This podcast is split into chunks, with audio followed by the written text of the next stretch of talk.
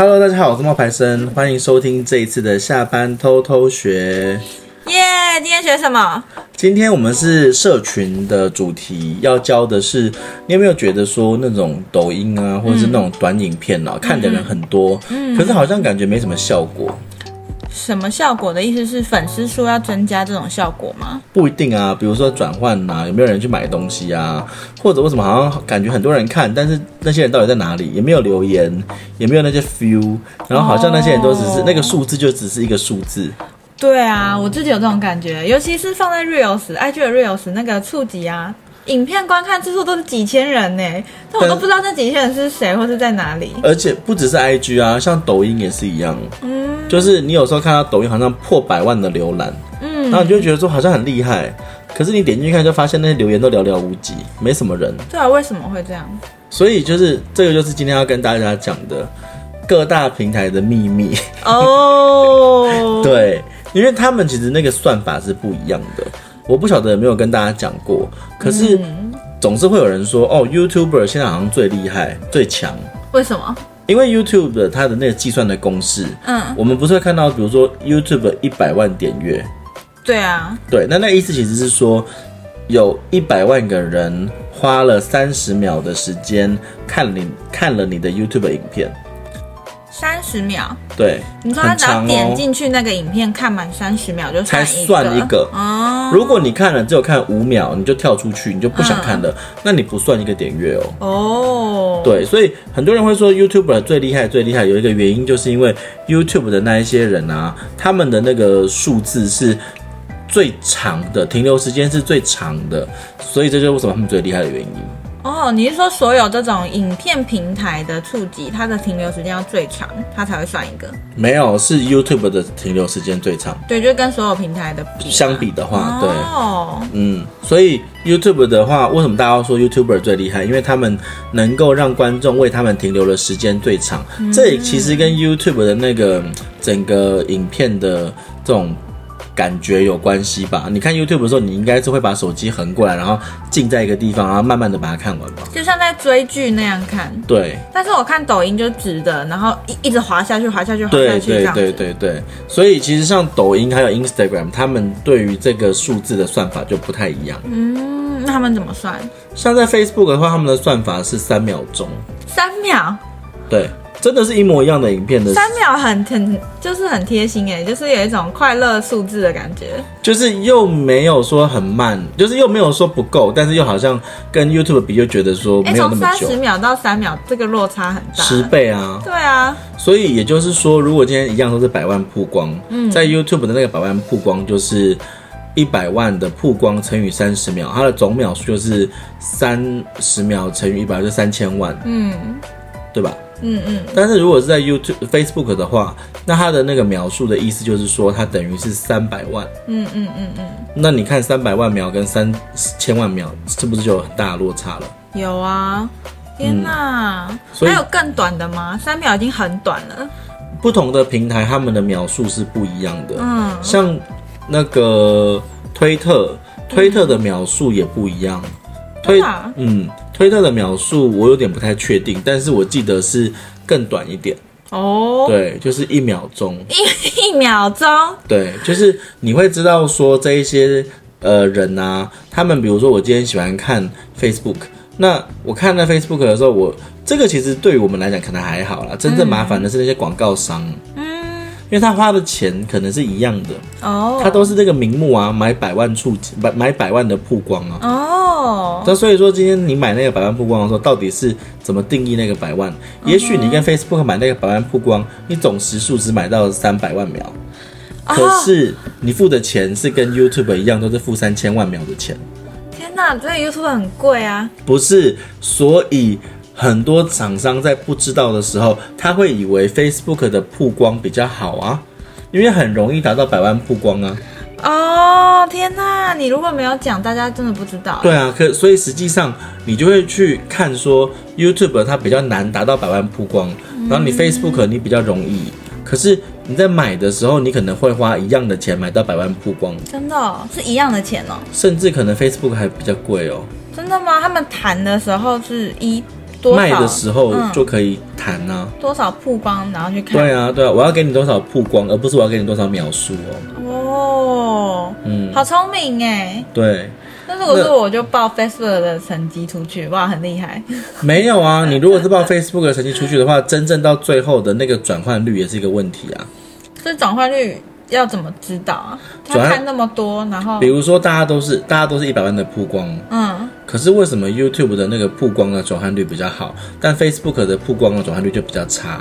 哦，因为 YouTube 的秒数多啊，哦，所以看的人就是比较愿意深入的了解这件事情的时候，它的转换就会比较好。嗯，所以我们可能还好，因为我们可能只是自己在玩，自己在用。但是如果你今天是那个。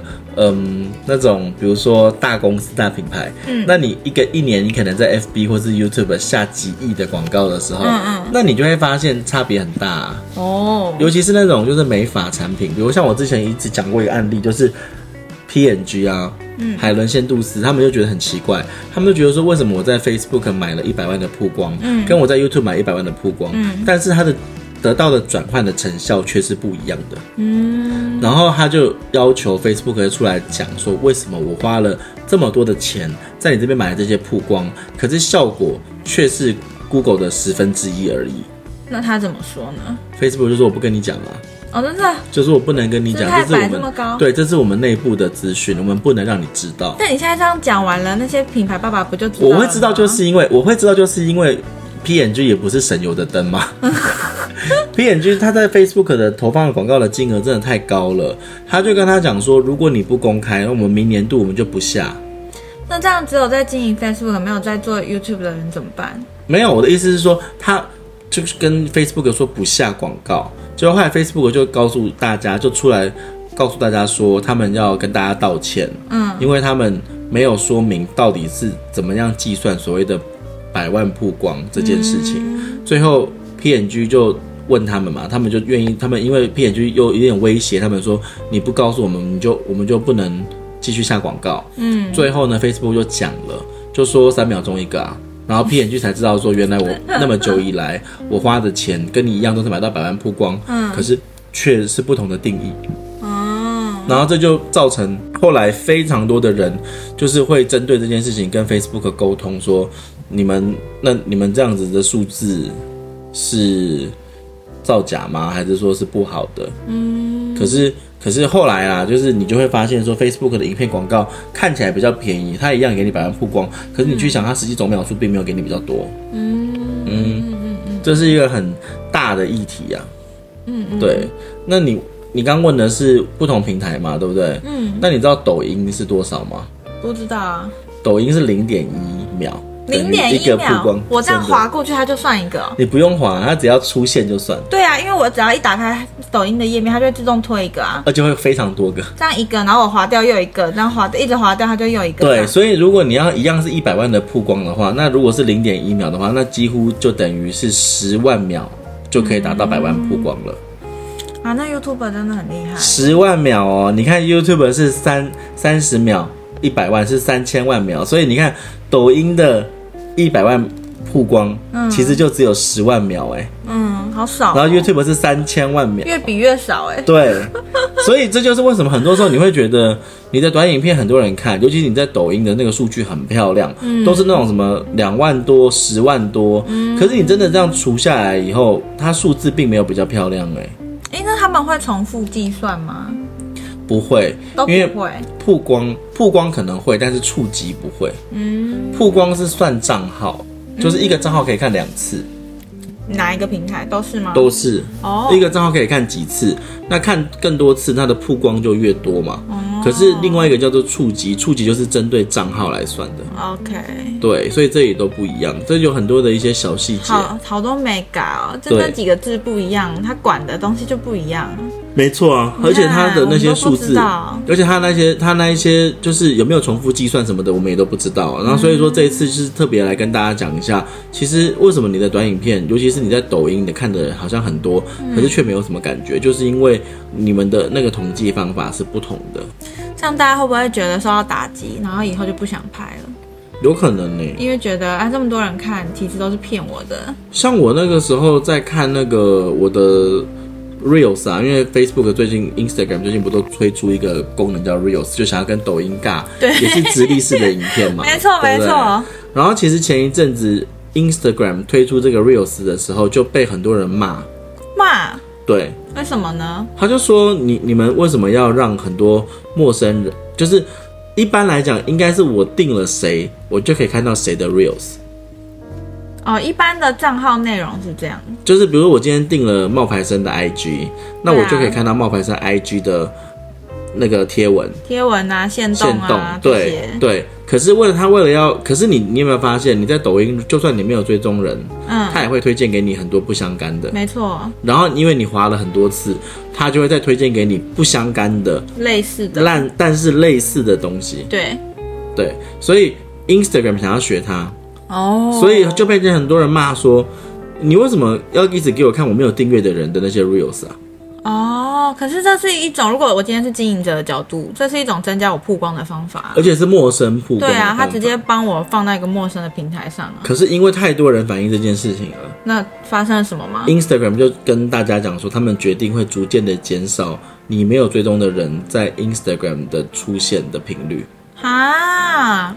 我还还觉得看到一件生机，然后就是这样又被扑灭了。对，其实其实其实 Instagram 他们有时候他们，我觉得他们在经营的过程之中，他们也不一定每一次都是以消费者的意见为主哦。嗯，他会依照现在这个趋势，然后去走出自己的路。嗯，比如说像前一阵子很红的那个现实动态，嗯，这也不是他原创，哦，他们是致敬那个。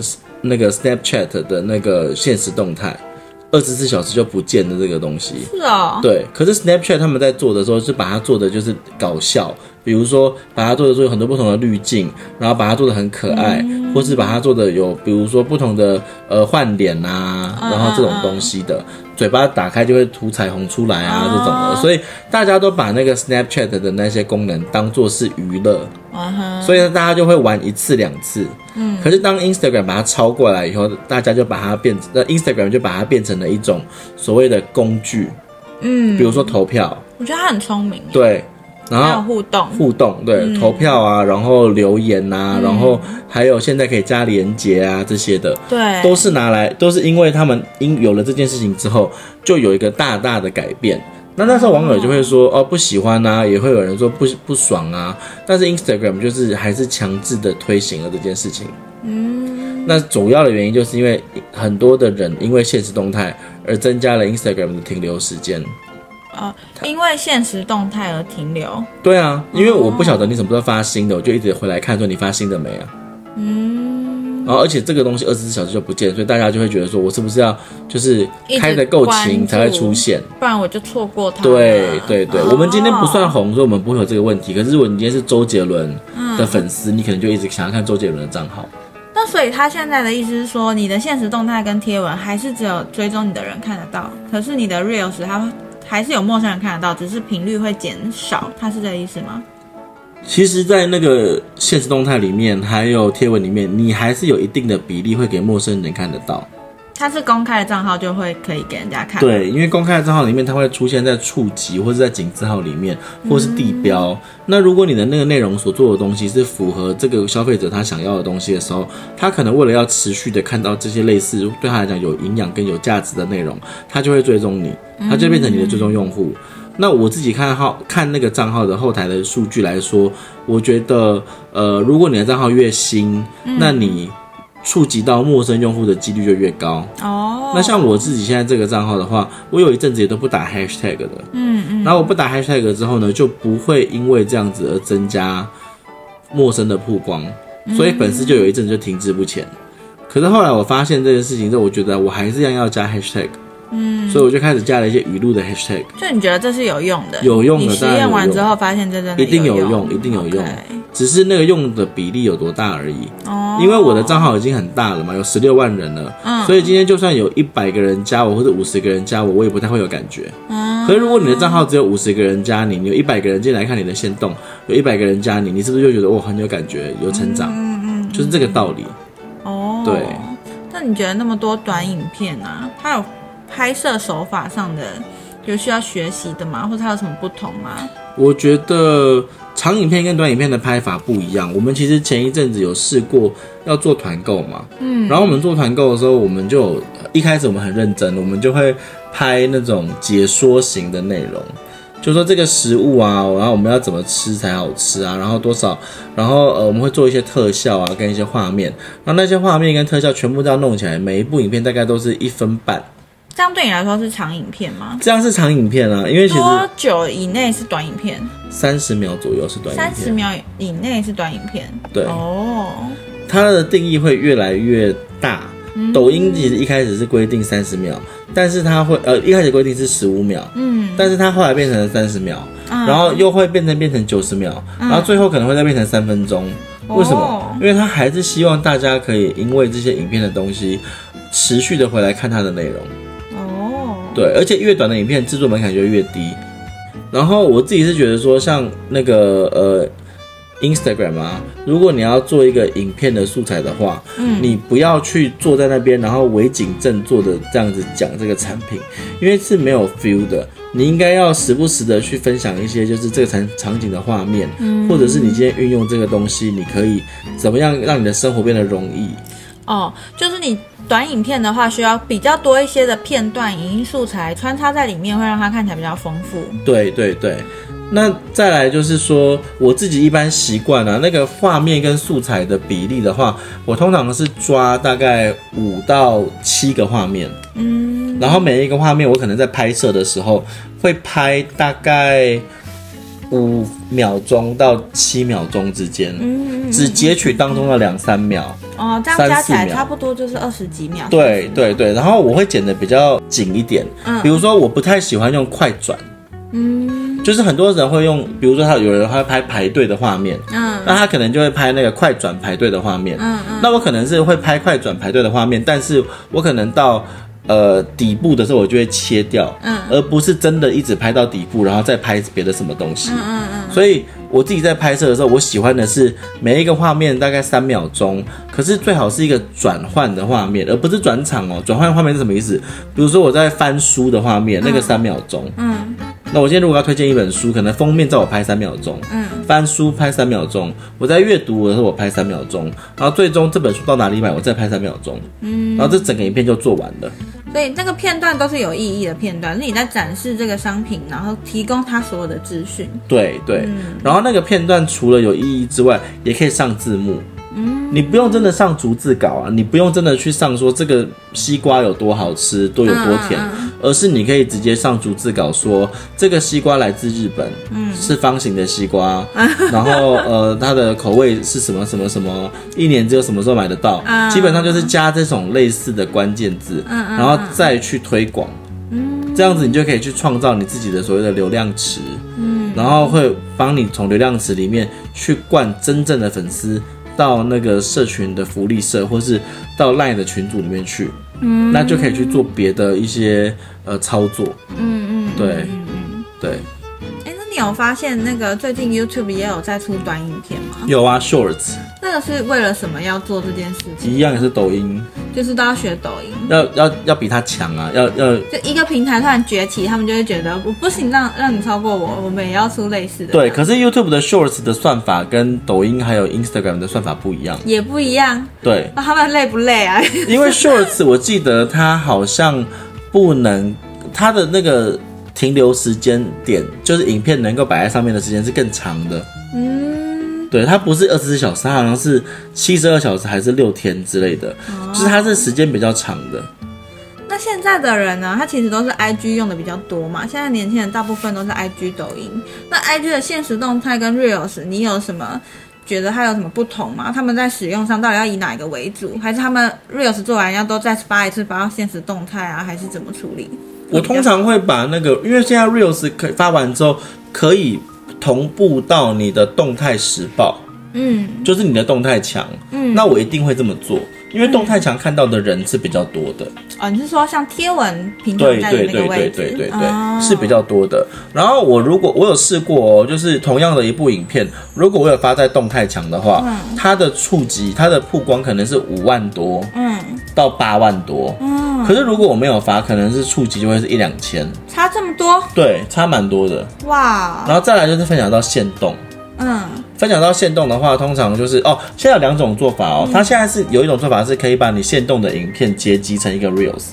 真的，真的，我觉得蛮方便的。哦，那很棒哎。对，就是你可以发好多个拍的那些，你可以发好多个小线动。比如说，我今天去吃这一餐饭，它上了十道菜。对啊。那我就每一个菜的画面拍一个五秒钟、三秒钟，全部凑起来之后，比如说这这个餐厅有十五道菜，它就可以全部凑起来，然后你自己去选择你要哪些素材，然后它就可以把它变成一个 reels。嗯，我觉得这个功能蛮方便的。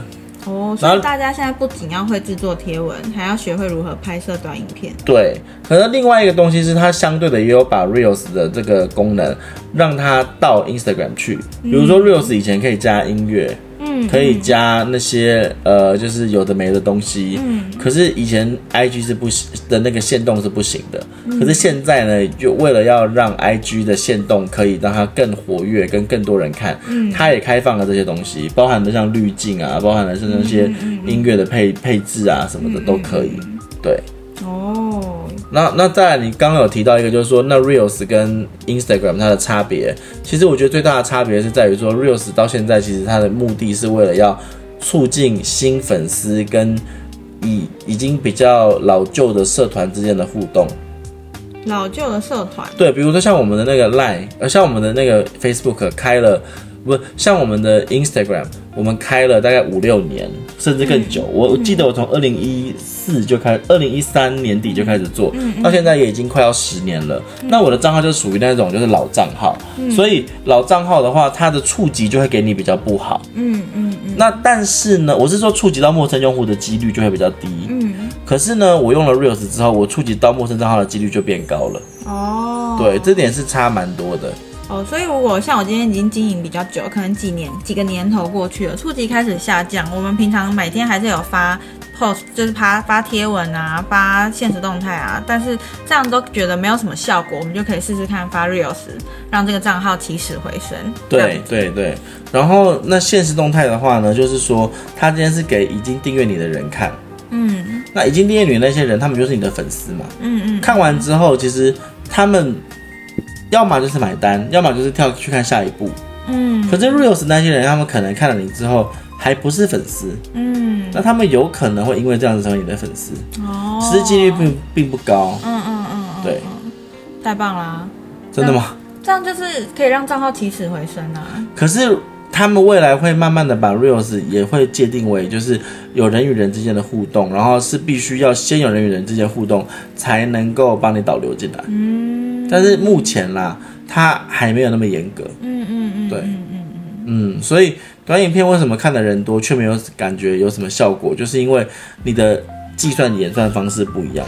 嗯，那为了要让你这个地方可以规避掉，嗯，其实你可以在你的影片的最后面，嗯，或是影片的中间，嗯，稍微加一个呼吁，比如说，比如说记得帮我按赞啊，比如说记得帮我留言啊。哦比如说，比如说，记得呃，你觉得哪个东西比较好啊？你可以在影片里面直接问大家这个问题。哦，一样是把它当做一个互动的方式。对对对对对。建立跟读者之间的。比如说像哔哩哔哩，他们很喜欢讲一句话，一键三连啊。一键三连。对，一键三连，意思就是说他按一个键，然后三个东西都可以给啊。对。对。就跟 YouTube 也有那个啊。就是订阅小铃铛啊，开启小铃铛，对对对。